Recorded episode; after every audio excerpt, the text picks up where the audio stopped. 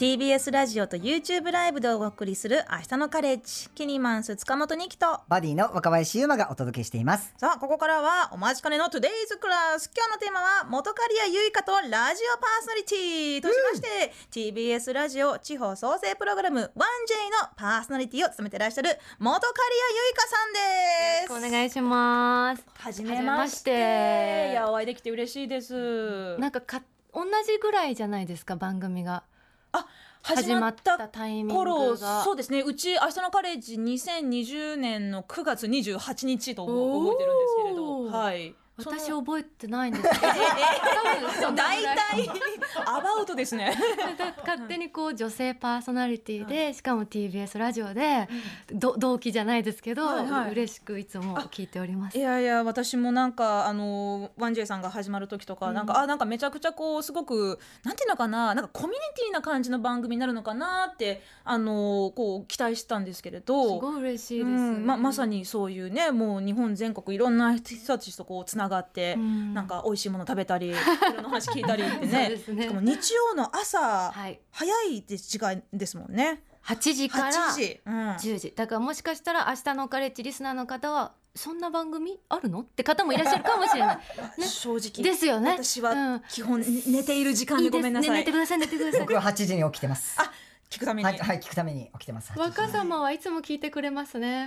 もちろんでござリハーいます。サルしてね、はいい、つもちろんでもねメございます。ッセージを本当にオープニング聞いてましたけど胸熱でした。ああ、嬉しいです。ん。はじめまして。はじはじめ違まして。うだろう。違うだろう。8年間も友達でしょ、えー改めましてねはい。元カリアさんのプロフィールご紹介させてください、えー元カリアゆいかさんは1987年9月8日生まれ東京都のご出身私と同じ乙女座さんです、はい。えー10歳で子役としてデビュー以降3年 B 組金八先生第6シリーズではクラスをまとめる学級委員役。世界の中心で愛を叫ぶに出演し注目を浴びました。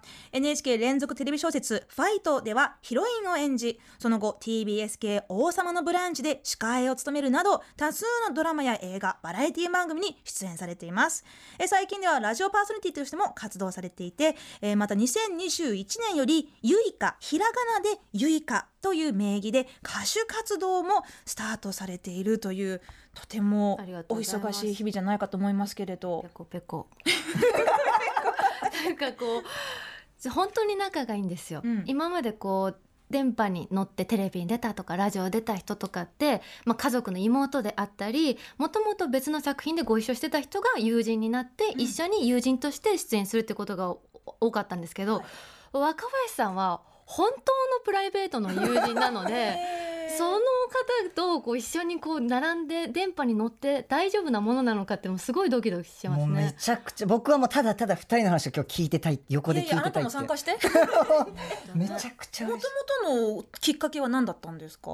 あの、もともとは、なんか、あの、僕が、こう、あの、おお友達がいまして、で、お友達が、まあ、なんかちょっとご飯会するんだよね、みたいな話をしてて、で、あ、そうなんだ、それいつ？みたいな感じで言ったらいついつだよって言うから、え、それ僕も行こっかな？みたいな、勝手に僕がこう参入しようかな？みたいな感じでこう行ったんですよね。はい。そしたらその中にまさかうん。の、元カリアさんがいらっしゃったっていうので、ブーブー。違います。記憶が間違っています。え、何ですか？えそのご飯会はななんか友人たちの間で話題になってたんですよ。こんな楽しそうな会があるぞと。はいはいはい。で私も呼ばれてないけど別の親友とちょっと見に行かないと思って。何それ？見に行ったんですよ。じゃあ乾杯ぐらい見に行くって言って見にいそう乱入しに行ったら先に乱入してたのが若林さんだったんです。うわ、不正解だった僕。だから私と同じ感性の人 めちゃくちゃ賑やかなご飯会になったんでしょうね、そうなのこれは。でも私たち多分乾杯ぐらいで撤収したけど、うんうんあなた最後までいらしたんです僕いました。ねはい。でも、そこから、から？でもすごいなんか仲良く、そこからですよね。めっちゃ仲良くなって。ほんめっちゃ仲良くなって8年。あの若林さんが地球にいなければ私ももうとっくに地球にいないぐらいお世話になってます。何をおっしゃいますかなんとなんとなんと。本当に。あの健やかなる時もやめる時も全部知ってまもうす、ね、何をおっしゃいますか？うん。本当にもう、もう本当にもうだってこの本、当にもうしか言ってないよ。本当にもうってどんだけ時間使うおの二人のそのなんか共通のなんていうんだろうこのビビッとくるものってなどういうところに最初からあったんですかね？お仕事が近いとかあー。性格が似てるとかもし似てないとか。えっと私が彼を素敵だなと思ったのは、人生をとても前向きに楽しんでるっていうのがあー。座ってるだけで感じられたのと、はい。みんなこう社会生活を送る上で気遣いってし合うじゃないですか、その気遣いの背景まで観察しようっていう目線をいつも感じてたんですよね。そのたくさんの人の輪のいる中で。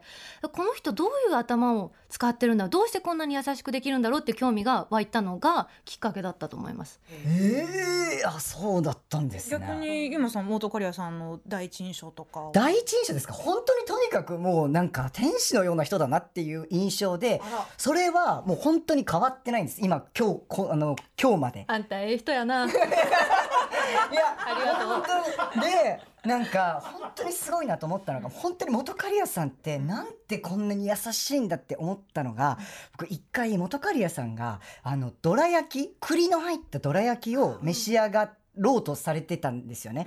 であの「あなたも一口食べる?」って聞かれてで「あいいんですか?」って言ったらあの一口こう分ね割ってくださったんですよ。はいでそれを僕もいただいて「ああめっちゃ美味しいですありがとうございます」って言って言ったら元カリアさんが「うんうんこちらこそあのあなたがもらってくれたおかげで一口目から栗が食べれたわ」って言われてこね嫌なやつじゃん。うなんでですか？食い意地張った嫌なやつじゃん。あのワンジェイリスナーはだよなと思ってるいやでも絶対思ってない。あこんなやこんなありがとう言ったことあります？育ちが良くないとそういうセリフはさらっと出てこないだろうな。ってちょっと思っちゃいますすごい優しい。ーむしろ育ちが良かったらもう一つ買って渡してほしい。なんでそのエピソード、うん、いやすっごい優しいなと好きなんですね。栗大好きです。もう食べ物全般大好きで。ワンジェイはすごい食べてるんですけどあですよね。この前も朝からすっぽん鍋食べましたよね。こんな朝9時9時前からすっぽん鍋美味しい美味しいっていう番組なかなか豪華だなと思いましたけれど。本当にありがたい限りで、ねであれも番組始まった時にいろんな媒体の方に取材をしていただいてどんな番組にしたいですか、うん。どういうことが豊富でありますかっていっぱい言われた中で、食べる番組にしたいですって。答えてたんですよ。えそうそうすると大人たちが笑うかこう失笑か諦めモードだったけれども、本当に言えば叶うんだ。そうそれこそあなたのオープニングにつながるけれども言ったから食べる番組になってったんででもその一言がなかったらそそんなこに食べる番組になんなかった。と思う行ってみるもんですね。本当そう思います。まあ、このねあの TBS ラジオの日曜朝8時から10時やってますね。地方創生プログラム 1J ですけれど、まあ 1J ってこう言いたくなっちゃうんですけれどまあなかなかこう話が進まんでこうあの、ま、ま無表情で言いました今。はい、えー番組のテーマは、まあ、地方創生ということですけれど本当にもういろいろな、ねね。産業いろんな地方、うん地域の人たちが、まあ、こう登場されててすごくこう朝からなんていうかこう、まあ、ハッピーなねなんか賑やかなムードになれる番組だと思うんですけれど最近元カリアさんがなんかあの回は神回だったとかあれは面白かったっていうゲストの方とかいや今回「明日のカレッジ」さんで聞いていただけるってなって3年間そう振り返って私的に記憶に残ってるエピソードとしてあのこの間「明日の彼氏さん」でも女子サッカーの特集をされてたじゃないですか。でその中でやっぱりそのサッカーっていうのはすごく地域に根付いている。サッカー自体がこう地方創生しているってお話に出てたと思うんですけど、あのうちの 1J でも特集したことがあって茨城県の水戸ホーリーホックっていう J2 の地目指したんだけれども印刷会社に就職することになったと。うんでも一生懸命こう印刷会社働きながらサッカーに関わるライターボランティアライターとかをされていてだけれどもあの2002年のワールドカップ日韓のワールドカップどうしても見たいって言ってはい。退職しちゃうんですよ。えー。でその退職金をほぼ全部使って ありとあらゆる試合を見に行くっていう。大好きそう。で、ん。そうしてる中であの映像会社で今度はそのサッカーの番組を作ることになりそのご縁から茨城県の水戸ホーリーホックに売り込んでほしいんだけど一緒に立ち会ってくれないっていうこう、まあ、いわばら代理人みたいなオファーを受けるわけですよね。はいはい。で代理人したことないけどって言って、小島さんがそう言った時にその代理人ををやるのをそっちのけでとにかく地元トークで盛り上がって、うん。そしたらあの社外取締役お願いできません。いやそこの飛躍すごいな。でそこからはい。あの水戸ホーリーホックっていうチームは親会社が基本的にないんですよ。ということは責任会社がないチームなのでスポンサーがいばらけるわけですよねだから本当に自力でその広告収入とかグッズの収入とかクラウドファンディングでこうどんどんお金を募って私たちがお話聞いた時は7億6200万円の売り上げだったのが先ほど調べたところ、えー10億円突破してて、まあさらに収益を上げているってなんかいう。その方の場合だとその夢なんかそのサッカーチームの社会取締役になるんだっていうわけではなくてもサッカーが好きで好きでサッカーのために生きてますっていうことを続けてたら気がついたらそういうとこにいたっていう感じですよね。しかもさらに私が好きなポイントとしてクラブハウスっていうあのサッカー選手がよくトレーニングしたりするところを、えー城里町の廃校を利用していて、うん。中七階中学校というもう使われてない中学校を再利用してかつ公民館とかバーベキューする場所とか地元の方もそこに来れるし水戸ホーリーホックの方々が鍛えてる同じトレーニング機材を使えたりしてはい、本当に地元に根付いたクラブチームなんだなっていうのに感動したんですよね。もうその感動したっていうところすごい伝わってくるうんお話ありがとうございました。とんないです。元カリアさんがこの 1J を通して、まあ、その日曜朝早いね番組でもう本当にもういろんな人たちをつなぐ番組だと思いますけどどういうことを大事にして番組を作っていこうってあのお心がけていらっしゃるんですか、私はあのラジオを聞いてていつもあの「あなた一人じゃないんだよ」って言われてる気がすごくしてて、例えば、えー、ニキさんのフレーズですごく好きなのが一通りこういろんな方とお話し終わった後に、やっぱり社会の問題とか、うん自分一人じゃまあどう解決していいかわからないけれどもでも前向きにいこうっていうところでニキさんは「頑張りましょう頑張っていきましょう」っておっしゃるんですよ。それを聞くとなんか私自身もすニキさん言ってるから頑張ろう。そそうだよな。いろいろやれることあるよなってその自分の仕事に対しても生き方に対してもすごくこう勇気づけられる部分があって。なので私も聞いてる方があの一人じゃないよというかあなたも私にとって大事な人だよっていうそのゲストの方もそうですしリスナーの方もそうだし関わるスタッフの方みんなにそういう気持ちであのなってもらえるようなつけたらなんかホッとするような番組をいつも目指してます。いやーなんか嬉しい。ちょっと目頭熱くなってきた だからあれなんですか？ゆいかさんって結構こう何に対してもあんまり否定せずにあうんうんってこうた例えばじゃあパートナーの斉藤さんがボケてもうんうんみたいなあそれいいねとかなんかこううんありがとうとかこうポジティブに受け取ってでもそれでも笑いになるっていうそれが僕はいつも聞いててすごいなと思うんですけど結構そのポジティブに返すことであの一人じゃないよっていうメッセージを伝えてるっていうこともあるんですか？そうですね。それもあるしそのワンジやってる中でやっぱり当たり前だけど、みんなすごい人生を歩んでるわけですよね。みその方は当たり前の生活かもしれないけどすごいことを毎日毎日らししてらっしゃるから私が否定する隙がないというか、うん、そうなんか本当にこうすべみんながみんなこう有名人とか、あのなんかこうめちゃくちゃ成功者っていうわけではないけれどでもお話を聞いてると、本当にもうまさにおっしゃる通りもうすごいドラマがあって。そうなんですよ。その人だけにしかできなかったことがあって、でそこからこうどんどんなんていうのかなこう広がっていくその、まあ、影響力というかねこうあの誰かにバトンがつ渡されていくっていう方もすごくこうなんか日常の話でも感じることがあるからすごくなんか。あの1週間をねこう、まあ、その区切りとして日曜日の朝でね、そういうお話聞けるのってほっとする人もいっぱいいるだろうなと思うんですけれあどりがとうございます。もともとあのーそのまあ子役としてお仕事を始められてでまあさまざまな、えーまあ演技演技だったりまあバラエティーだってやってましたけどラジオもやりたいとずっと思ってらっしゃってたんですか？そうですね。やっぱり自分が生放送のラジオからすごく元気づけてもらってたので、いつかは自分も生放送の電波に乗せて喋りたいっていう気持ちが強くあって、で私はあの土曜日の「王様のブランチ」っていう MC を担当した時があって、はい。私の中でその時は土曜が区切りで。土曜終わったって時に「相談は踊る」っていうジェーン・スーさんの今の「生活は踊る」の前の番組をずっと聞いていて、私にとってはこう1週間頑張ったスーさんの相談聞けるっていうご褒美ラジオで、スーさんが大好きではい、大好きで大好きで大好きでって言ってたらあのスーさんが私の主演舞台に見に来てくださってあら。悲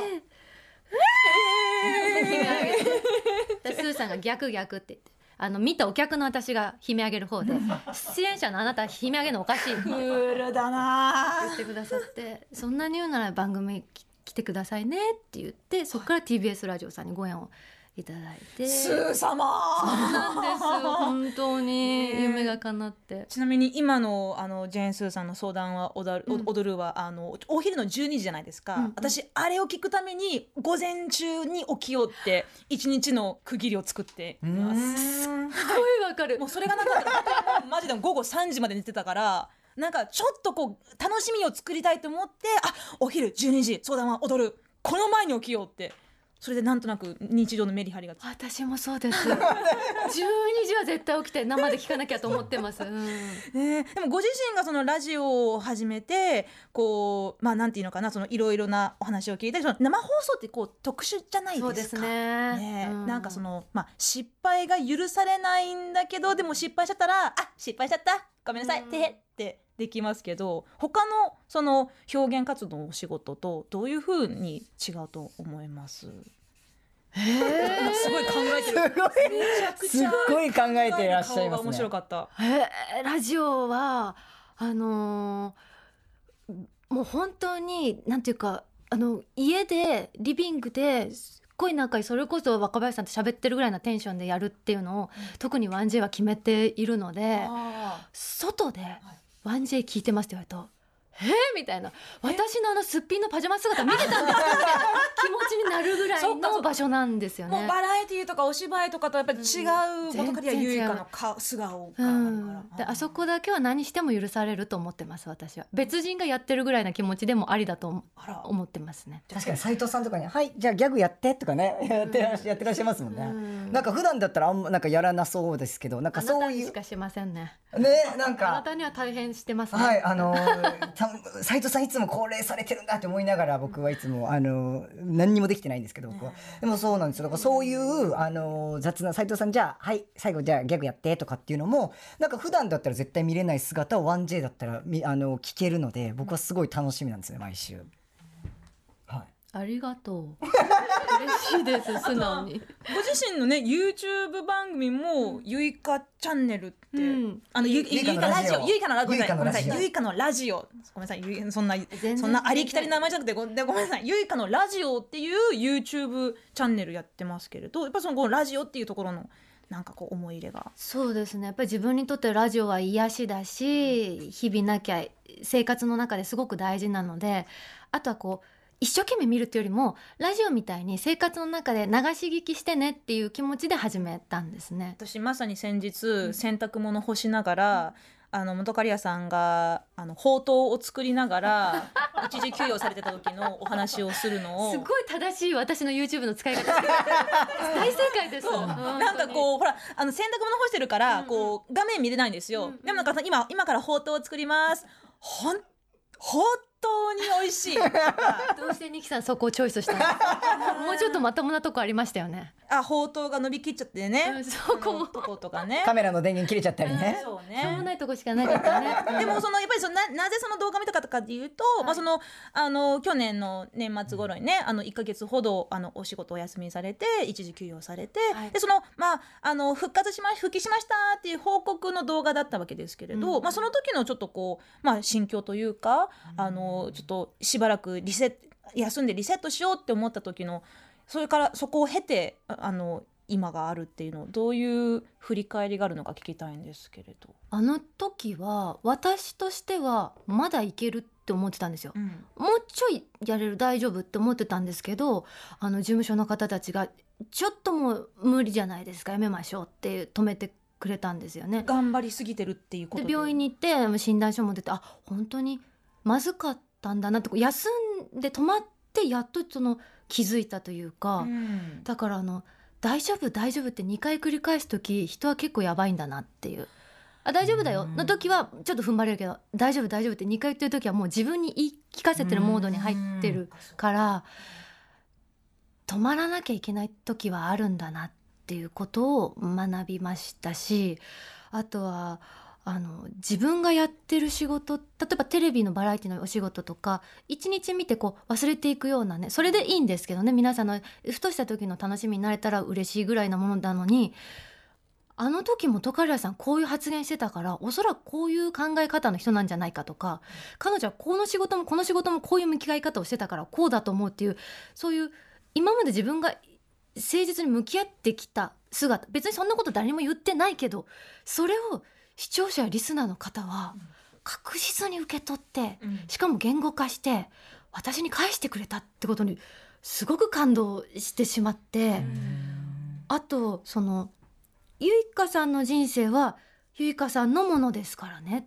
っていうメッセージがすごく残ってて、あ当たり前なんだけれどもうっかりしてたと言いますか、あの自分にできることなんか少ないですけどでもやっぱり頼まれ頼んでくれたなら期待に応えたいし、オファーもらったなら全力でやりたいしそれが嬉しくって幸せだけれども私の代わりはいる？なんていうかあのネガティブな意味じゃなくて、すごくあの「ワンジっていう番組の体制もすごくって素晴らしいゲストのパーソナリティの方が代打してくれたから楽しい放送もたくさんあるしあ健康でいる以外大事なものって人生にないんだなってやっと気づいたんですよね。それを見てくださった聞いてくださった方から教えていただけたことが本当にありがたくって、そうなるとこう一個お仕事が成立するとか誰かとご飯に行けるとかっていうのが全部奇跡なんだっていうことを身にしめれるようになりました、忙しすぎてちょっと分かってなかったですね、もう本当に一生懸命頑張って大丈夫大丈夫って自分に言い聞かせてたけど、でも周りから見るといやちょっとゆいかさんうん。ちょっと待ってって、そそのその人たちのサポートがなかったらどこまでもどこまでも頑張りすぎてたかもしれない。うん頑張り屋さんなんですね。二木さんもじゃないですか。私たち乙女座だから。わかります。関係ないかもしれない。でもね。でもね二木ちゃんの方がシャイがあるよ、へえ、うん。あそこバレちゃってます、うんそう思いますよ。えどどどういうところでそれバレてます？えっ、と割とあの全てのことにすがすがしく端的にお答えになるじゃないですか。できるだけ。できるだけ。はい。だけれどもそれはあのみんなのことを考えての回答だったりするんだろうなっていう優しさが垣間見えるししかもそれを隠そうとされてる感じがなんかツンツンツンデレさんなの？と思ってニヤニヤしています。すごいず図星の顔されてますけど明日のカレッジキニマンス塚本にきとバディの若林優馬がお届けしています。引き続き今日のゲストは元カリアゆいかさんです。よろしくお願いします。よろしくお願いしますえてかもう毎週出てほしい。本当に？すみません。えここからですね皆さんが届いてます。メッセージ。今日のテーマは夢叶えちゃいました。これから叶える予定の夢も大歓迎です。はいそれではゆまさんお願いします。はい、えー、ラジオネームうさっかなさんからいただきました。ありがとうございます。私が叶えたい夢は人前で歌を歌うことです。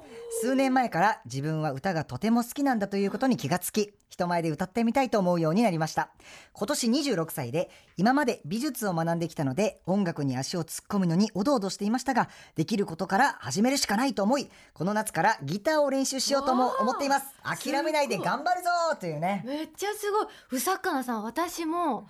安室奈美恵さんに憧れて芸能界に入ったんですけど、うん。ちょっと歌手向いてないねってことであの女優頑張ろうって言って女優頑張り始めたんです。歌手向いてないって言われたんですか？でも歌手の方と会うと本当にすごいんですよ、おはようございます。その一言目でもう耳に引っかかるっていうか、で時が止まるのがやっぱアーティストの方の力ででもそれでも私諦めなくて歌いたい歌いたい歌いたいって言いまくってたら、うん YouTube を見てた音楽プロデューサーの堂野さんから連絡が来てリリースされたからううさっかなさんもきっと叶えますよ。やっぱ口に出すことって大事なんですねやっぱり、うん。ギターからね始めてるっていう。すごいよ。弾き語りとかできる人本当に憧れます。うん。ゆうかさんもじゃあギター始めますか？うウクレレにしたことないウクレレも難しいんじゃないかねうん最高じゃあちょっとウクレレやってみます。はいぜひ楽しみにしています。はいえーこちらホタテ貝さんからです。叶えましたというより叶えたい夢があります。えーそれは電動自転車を検証で当てることです。そんなことするなら自転車店に行って買えよと周りの人たちは言うでしょうけど、私にとっては電動自転車を検証で当てるってことが夢なんです。理解いったね。え検検証でそんな豪華な景品って出るんですか？でも確かに当たったらめっちゃ嬉しい、めっちゃ嬉しい。めっちゃ嬉しい、うん、確かに。自分で買うのはまあ別に現実味がありすぎてちょっと当たり前すぎるけど、私もおじいちゃんが乗ってた超ボロッボロの電動自転車もらったけど めっちゃ嬉しかった。みんなにもうそれちょっと汚いから乗るのやめたらって言われてもいやただだしおじいちゃん乗ってたしやったと思って。楽だし電動自転そう車まあ、それもねわこうかるよホタテ貝さ。ん、まあ、ほ そのほ他のねあのお,、ま、お孫さんの中の何分の1の確率で、まあ、当たったってことですか？ら当たった。夢かなった。僕小学校6年生の時にはい。携帯電話検証で当たったことあって、えすごい。そうでもお母さんに小学生だから持っちゃダメって言って返されたんですよ。せっかく当たったんですよ。携帯電話検証で。なのにもう返されちゃったことあって。えってことはじゃあ電動自転車もありえますね。携帯があるならね。そうですよね、うん私宝くじで500円当たったことある。えすごい。諦めないでください、諦めない、そうですよ。諦めないでくだみんさないついてるね。結構当たるね。確かにうん。